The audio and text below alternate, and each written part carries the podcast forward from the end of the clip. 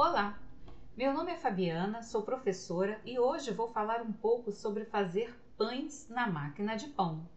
Eu sempre gostei muito de pães, mas não gosto de pão francês, o que não é muito comum. Passei muitos anos comendo pães industrializados, desses que garantem ser saudáveis.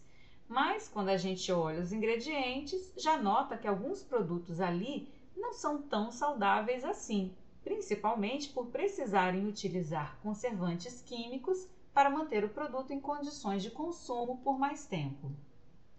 Por um tempo, passei a fazer pão caseiro, no método artesanal.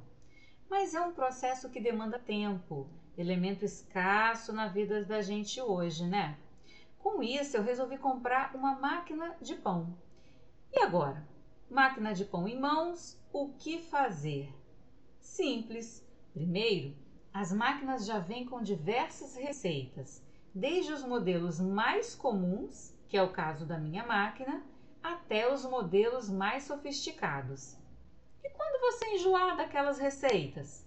Ora, a internet tem sido a salvação da lavoura para muita coisa e as receitas para máquina de pão não ficaram de fora.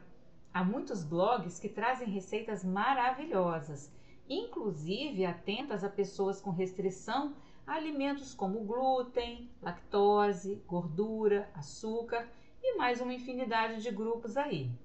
No início, pode ser que algumas receitas não saiam do jeito que você gostaria, mas com o tempo, pode apostar que a gente vai compreendendo melhor o processo e ficando mais à vontade para mexer nas receitas até que elas fiquem do nosso agrado. Os mais ousados, inclusive, costumam criar receitas. Muito bom, né? Então, espero que esse podcast tenha te ajudado a pensar um pouco mais nas vantagens de abrir mão dos pães industrializados e investir numa máquina de pão. Um bom casamento entre saúde e praticidade.